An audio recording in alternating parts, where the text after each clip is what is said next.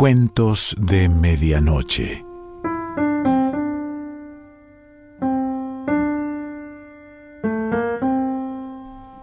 El cuento de hoy se titula Por el Camino y pertenece a Antonio Cerezo.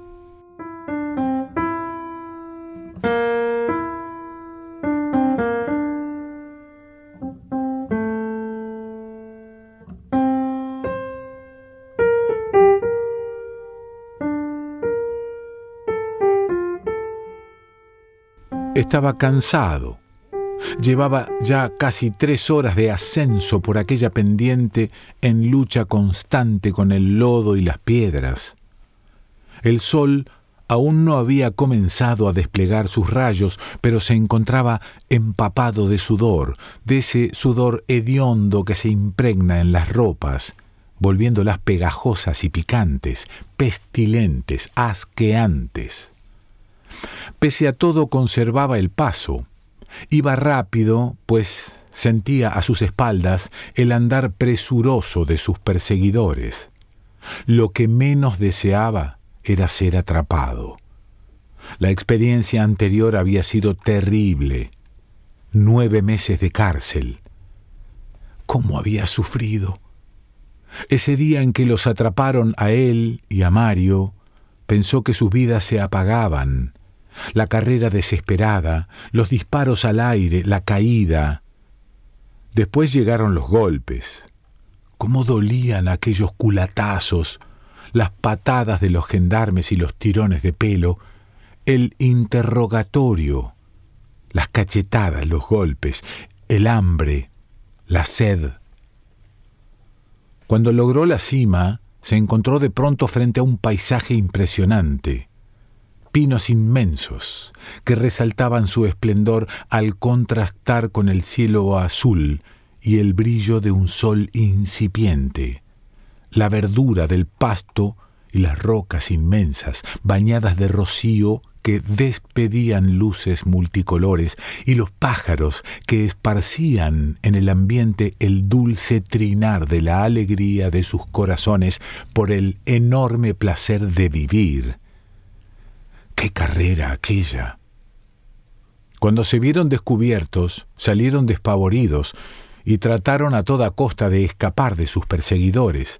Estaban a punto de lograrlo cuando aparecieron frente a ellos dos policías e inmediatamente los atraparon.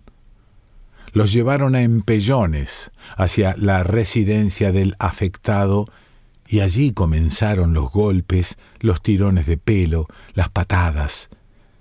Suplicaron, dieron razones, hicieron promesas, pero todo fue en vano. Media hora más tarde salían escoltados hacia el cuartel de policía más próximo. Perdió valiosos minutos en la contemplación de aquel paisaje.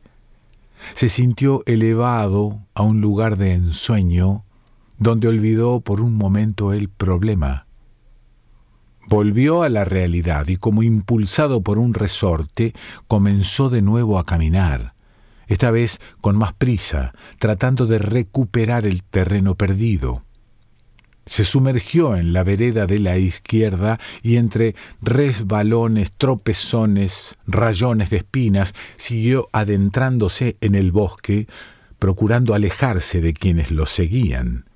En el cuartel de policía fueron encerrados en una celda oscura, perdieron la noción del tiempo, sentían hambre, frío, sed, flato. Entonces comenzaron los interrogatorios. Que quiénes eran sus cómplices, que dónde estaban los objetos robados, que dónde vivían, cuál era el nombre de sus padres, direcciones, etc se sentían desfallecer, atosigados por tantos problemas, tantas preguntas. Sus cuerpos necesitaban agua, comida, y sus almas calor, comprensión. Pasaron dos, tres, quién sabe cuántos días. El próximo pueblo debía estar ya como a ocho kilómetros. Allí tenía amigos que podrían ayudarlo. Ellos comprenderían. El cielo se tornó gris, el aire húmedo y la tormenta se desencadenó. El barro parecía jabón. Le costaba un triunfo avanzar, pero su voluntad crecía con cada resbalón, con cada segundo que transcurría. Estaba cansado, pero su única alternativa era avanzar y avanzar, poner más tierra de por medio entre él y los de atrás. Un aire puro, impregnado de olores de vida, se le metía por la nariz y por la boca e hinchaba sus pulmones, purificándolos. Caminaba e inhalaba vida. ¡Qué diferencia! Este aire robustecía su cuerpo. Por fin el aire viciado de aquella celdita pasó al olvido. Los trasladaron a la granja penal. Entonces pudieron ver a sus padres. Consultaron abogados, a gente con experiencia e iniciaron la lucha por su libertad. La granja era amplia, con dormitorios bien equipados, un comedor, una capilla y áreas verdes rodeando el penal. Por lo menos eso tenían, aire puro, aunque lo respiraran encerrados dentro de aquel círculo de alambre de púas que electrizaban por las noches. Ante sus ojos apareció aquel riachuelo de agua cristalina. Tal parecía que Dios lo protegiera del invierno, conservándolo limpio. En él jugueteaban los pececillos de colores, disfrutando de una sencilla libertad, de la pureza del ambiente, del colorido de la vida. Se zambulló, como queriendo arrancar de aquel remanso algunos trozos de felicidad, como queriendo lavar su alma con el agua cristalina que corría libre, sin problema, sobre su cauce largo, forjado con arena fina, cual si fuera un listón de seda. Vio hacia el cielo que seguía derramando agua, cual si quisiera desahogar sus penas y sus preocupaciones. Afortunadamente, les asignaron el mismo cuarto. Pese a todo, ahora comían bien, respiraban aire sano, podían ver a sus familias de vez en cuando y lo más importante, podían luchar por su libertad. Sus padres comenzaron a hacer lo necesario para su defensa, relaciones, abogados, dinero. Iniciaron su convivencia con los demás reclusos e hicieron algunas amistades. Recibían consejos, no se junten con ese, cuidado con aquel, el de aquella celda es asesino, la tristeza de sus corazones se hizo blanda. Por lo menos ya no los golpeaban ni tenían que soportar aquellos largos interrogatorios y surgía la esperanza de recobrar la libertad. Por fin, allá a lo lejos, divisó el pequeño poblado. Parecía que iba a lograrlo. Tuvo el impulso de correr, pero las condiciones del terreno no se lo permitieron. Resbaló una, dos veces, cayó, se levantó y continuó. Quería llegar, ansiaba llegar, necesitaba llegar. Pasaron dos pájaros volando. Admiró en ellos la facilidad para surcar los aires, los vio planear, descender en picada y posarse en una rama del árbol frondoso que tenían enfrente. Eran libres, no necesitaban esconderse de perseguidores, no sabían huir, aún no los había molestado el hombre. Se detuvo un momento. Ya el sol había vuelto a brillar y los destellos que producía su luz al posarse sobre las gotas de agua eran impresionantes. Sintió deseos de sentarse, de acariciar, de palpar aquella felicidad, aquella tranquilidad del ambiente, de la naturaleza. El tiempo transcurrió. Los trámites se volvieron engorrosos. Cada vez veía más lejos el día de la libertad desapareció casi por completo la posibilidad de una rápida liberación. Tenían ya tres meses de estar detenidos. El ambiente del penal se hizo sentir. Luchas entre los reos, homosexualidad, juegos de azar que provocaron atentados, varios de ellos mortales. Se respiraba angustia, desesperación, incertidumbre.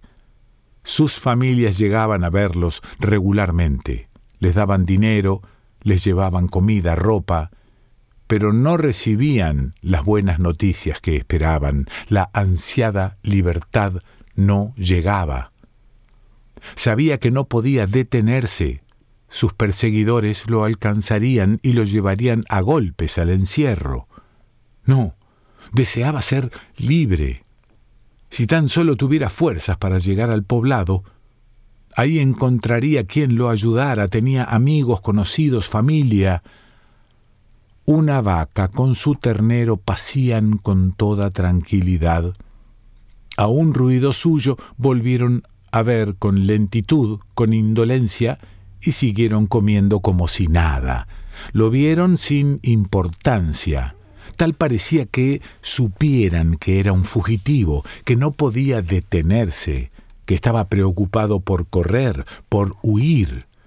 Ya el poblado estaba a su alcance. Sabía que lo lograría, lo sentía. Sus piernas desfallecían, pero su voluntad era grande. Un compañero amaneció muerto en su cama. Lo acuchillaron. Nadie supo quién fue. La tensión aumentaba. Iban al baño los dos juntos, se cuidaban el uno al otro, se mantenían alerta. Por más que trataron de evitarlo, la pelea se suscitó se enfrascaron en lucha cerrada con otros dos reclusos. Se metieron otros, se formó un alboroto.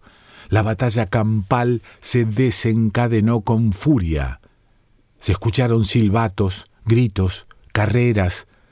Apareció el director del presidio, los guardias, la policía especial y disolvieron el tumulto de gente a bastonazos, empujones, jalones. Las bombas lacrimógenas comenzaron a escupir el humo asfixiante, irritante, inaguantable. Los árboles de la plaza central le parecieron pilares de alegría que surgían de la tierra como hileras de esperanza. La gente se cruzaba ante él. Algunos lo veían con curiosidad, otros lo ignoraban. Él veía al frente. Había llegado al pueblo y ahora debía encontrar a su familia, a sus amigos. Sabía que sus perseguidores llegarían de un momento a otro. El calor lo asfixiaba, el sudor le chorreaba por el cuerpo convertido en ríos de angustia que desembocaban en un mar de esperanza. Casi lo había logrado. Lo más difícil había sido vencido. Las represalias no se hicieron esperar. Los encerraron en celdas estrechas, la comida disminuyó, los castigos llovieron. Sus familiares llegaron angustiados, indagaron, observaron, opinaron. Los días transcurrieron y por fin los llamaron para ir al juzgado. Viajaron en autobús y en sus mentes llovía un cúmulo de ideas, de esperanzas, de ilusiones. Se presentaron ante el juez, los indagó, estudió sus expedientes y los condenó. Salieron de ahí cabizbajos, arrepentidos, llorosos.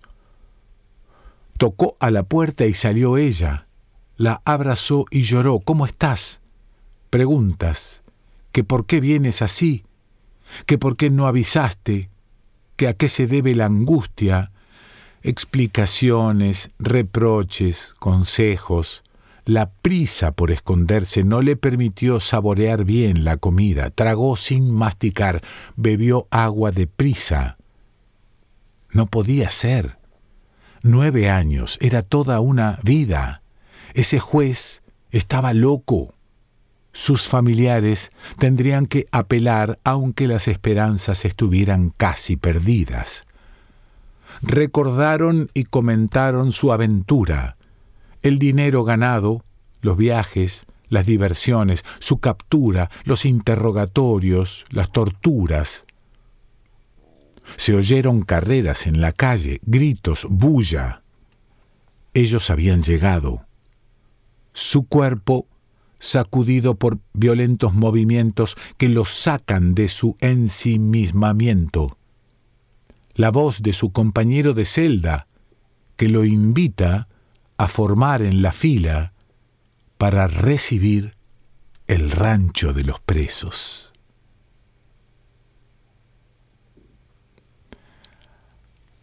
Antonio Cerezo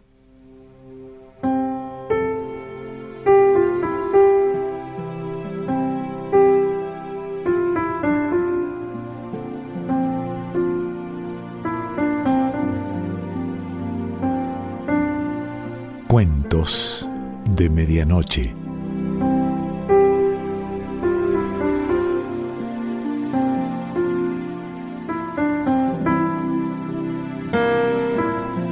Selección Pancho Mondino. Idea y lectura Quique Pessoa.